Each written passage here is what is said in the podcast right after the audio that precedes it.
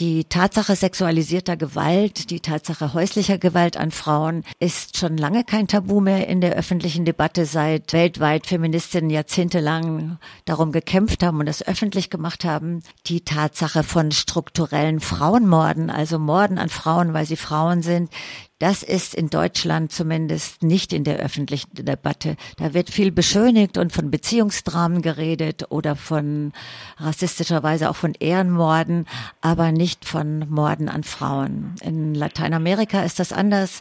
In Mexiko, Argentinien, in Chile, da haben Frauen das durchgesetzt. Das ist teilweise sogar in der Gesetzgebung verankert. In Europa, auch in Italien und Spanien, soweit ich weiß. Jetzt ist meine Frage an Sie. Wie umfassen Sie den Be äh, Begriff und warum ist es wichtig, den Begriff Femizid oder Feminizid zu verwenden? Also laut WHO ist der, die Definition des Femizids ähm, durch hierarchische Geschlechterverhältnisse motivierte Morde an Frauen aufgrund ihres Geschlechts. In den meisten Fällen sind es dann von Ex-Partnern oder Partnern begangene Morde, aber es gibt eben auch Morde von Familienmitgliedern oder eben auf Machtgründen Morde. Und in Deutschland ist dieses Thema einfach noch ein großes Tabu, wenn es um Femizid geht, weil da irgendwie so eine Schieflage in der Bereitschaft besteht, besteht, Gewalt gegen Frauen zu erkennen. Also es wird viel eher anerkannt bei religiösen oder ethnischen Minderheiten. Beispielsweise spricht man, wie Sie ja schon gesagt haben, in der islamischen Kultur von dem Begriff Ehrenmord und in der deutschen Kultur, in der Femizide also offensichtlich ja ein Problem sind, ähm, will man, will selbst die Bundesregierung ja diesen Begriff nicht anerkennen. Also mehr Warum als zwei Drittel der Tatverdächtigen sind ja auch Deutsche und das kommt eben an allen gesellschaftlichen Gruppen und Schichten vor. Äh, warum wird der Begriff von der Bundesregierung nicht, warum verweigern die sich den Begriff anzunehmen? Na, die Bundesregierung äh, sagt, dass der Begriff für sie ähm, zu schwammig ist. Und deswegen können sie diesen, wollen sie das Wort Femizid nicht ähm, verwenden, weil die WHO für sie das nicht klar konstru also der, dieser Begriff nicht klar konstruiert ist und Interpretationsmöglichkeiten offen lässt. Man kann den Begriff natürlich aber auch selber definieren. Und man muss dazu sagen, äh, dass kontroverserweise die äh, Bundesregierung in Deutschland ja auch ein Projekt, eine Initiative in Lateinamerika unterstützt mit 45 Millionen Euro und da wird der Begriff auch definiert. Und äh, warum, also wir fragen uns dann, warum erkennt die Bundesregierung den Begriff in Deutschland dann nicht an, unterstützt aber ein Projekt im Ausland zu Femiziden mit 45 Millionen Euro. Also da ist so eine äh, Schieflage einfach. Ich glaube, in Deutschland ähm, ist es eben deswegen so wichtig, dass wir einen Begriff definieren. Also damit das Bewusstsein für Gewalt gegen Frauen, das, das fängt ja auch mit der Sprache an. Also Sprache bildet unseren Alltag. Und wenn wir einen Begriff anerkennen, erkennen wir auch das Problem an. Weil man hat ja in Zeitungen oft diese Begriffe Beziehungstaten, Familientragödien, Tragödien, Begriffe wie Beziehungstat, die suggeriert ja, dass äh, die Täter-Opfer-Beziehung in Wirklichkeit gleichberechtigt gewesen ist und die Frau damit dann auch Schuld an ihrem eigenen gewaltsamen Tod hat. Und dafür braucht es eben diesen gesellschaftlichen und medial, medialen Bewusstseinswandel. Ich glaube, ein erster Schritt war auch zum Beispiel schon die Ankündigung der DPA, ähm, die den Begriff Be Beziehungsdrama nicht mehr in ihrer Berichterstattung zu Femiziden ähm, verwenden will. Also das sind so erste Schritte, die wir gehen. Ähm, und ich hoffe, dass sich da noch einiges verändern wird und da wir in Deutschland einfach mehr über dieses Thema reden und auch diesen Begriff verwenden. Und es erfordert ja auch eine Gesellschaftsanalyse und eine Herrschaftsanalyse, weil die Geschlechterverhältnisse sind ja Herrschaftsverhältnisse. Ja.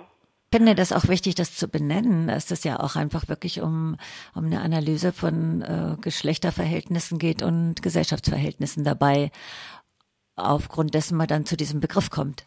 Soweit stimmen Sie zu. Ja.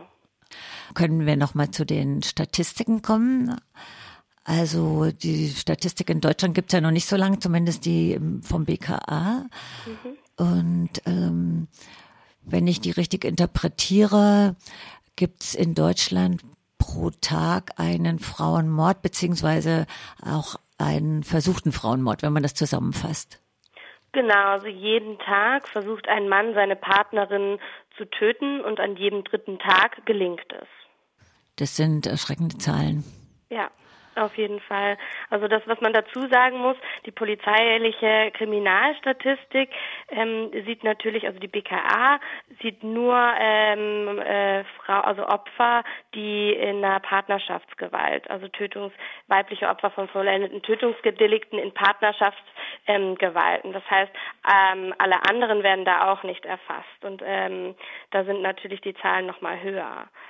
Zum Beispiel Frau Professor Dr. Christina Wolf hat eigene Zählungen jetzt angefangen und hat allein im Jahr 2019, also letztes Jahr, 176 Femizide ähm, gezählt. Und da gehören dann natürlich auch die Frauen dazu, die von ähm, Familienmitgliedern ermordet werden, etc. und nicht nur die von einer Partnerschaft oder Ex-Partnerschaft. Diese Petition ist auch noch offen und die soll auch zu einer Gesetzesänderung führen. Habe ich das richtig verstanden? Genau, also der, das Ziel ist natürlich, dass äh, da sich was verändert, dass wir Gespräche mit der Politik anfangen, dass das allein um Aufmerksamkeit ähm, auf das Thema zu lenken. Es ist eine sehr, sehr wichtige Petition. Wir unterstützen Frau Professor Dr. Wolf auch ähm, so gut wir können dabei, ähm, dass wir da auch mehr Unterschriften bekommen. Ähm, Hashtag SafeXX heißt die Petition.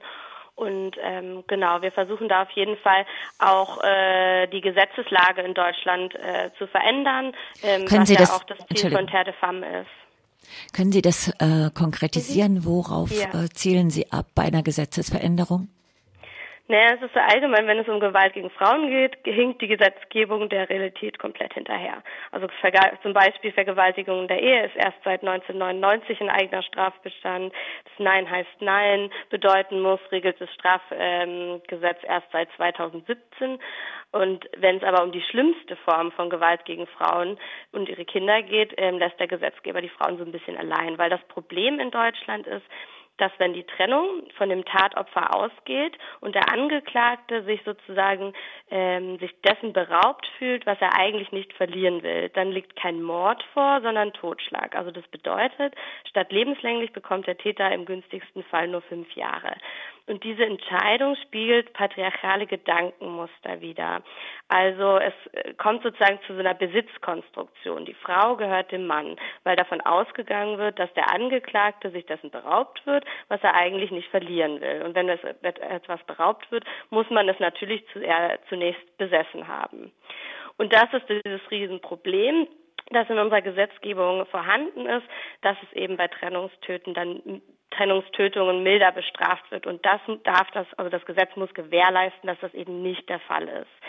Ähm, sondern dass es da ähm, unter bestimmten Umständen dann eben zu dieser Strafverschärfung kommt. Und es gibt ja seit Februar 2018 die Istanbul-Konvention und die ist jetzt auch geltendes Recht in Deutschland. Und die begründet, Artikel 46 begründet auch eine Strafverschärfung bei Femiziden. Also man kann die Istanbul-Konvention als Grundlage für die juristische Praxis anwenden. Und eine Möglichkeit der Gesetzesänderung wäre dann zum Beispiel, dass Feminizid ähm, auch als strafschändendes Merkmal in der deutschen Definition zum Beispiel von Hasskriminalität aufgenommen werden. Also es gibt, es ist alles gegeben, wir müssen es nur umsetzen, um diese Strafverschärfung durchzubekommen. Ich glaube, das ist so das erste Wichtige, was wir angehen sollten in, mit diesem Thema. Gibt es denn schon äh, Reaktionen auf diese Petition von Regierungsseite? Ja, also wir sind auf jeden Fall in Gesprächen. Frau ähm, Cornelia Möhring von den Linken ähm, engagiert sich sehr, sehr stark auch ähm, zu diesem Thema Femizide, ähm, was wir natürlich ganz positiv sehen. Und es gibt auf jeden Fall ähm, Politiker, die ähm, offener werden, auch diesen Begriff zu benutzen. Also man, wir hoffen, dass sich da in diesem Jahr ähm, auf jeden Fall ähm, was verändern wird, ein bisschen. Hoffentlich nächstes. Nur man weiß ja immer nicht, wie lange das dauert. und was könnten Hörerinnen und Hörer tun? Auf jeden Fall die Petition unterschreiben. Die ist bei change.org, findet man die, wie ich vorhin schon gesagt habe, mit Hashtag SafeXX, ähm, stoppt das Töten von Frauen. Das ist ganz wichtig. Je mehr Unterschriften haben, desto mehr ähm, Aufmerksamkeit wird auf das Thema kommen, desto mehr Druck haben wir ähm, gegenüber der Politik. Ich glaube, es ist wichtig, auch diese Begriffe vom eigenen Sprachgebrauch ähm, wie Beziehungstat und Familientragödie einfach zu verbannen und das beim Namen zu nennen. Es Mord, es ist Femizid, ähm, dass man da einfach ein Bewusstsein für bekommt. Ich glaube, das ähm, sind so die einfachsten ersten Dinge, die man selber machen kann, ja. Aber so als letztes Argument ähm, kann man wirklich nochmal sagen, also Deutschland ist eines der reichsten und gebildetsten Länder Europas. Und es kann nicht sein, dass, in Deutsch, dass Deutschland die Augen vor diesem strukturellen und wirklich dramatischen Problem verschließt. Und deswegen ist es so wichtig, dass wir alle gemeinsam ähm, die Bundesregierung zum Handeln auch auffordern.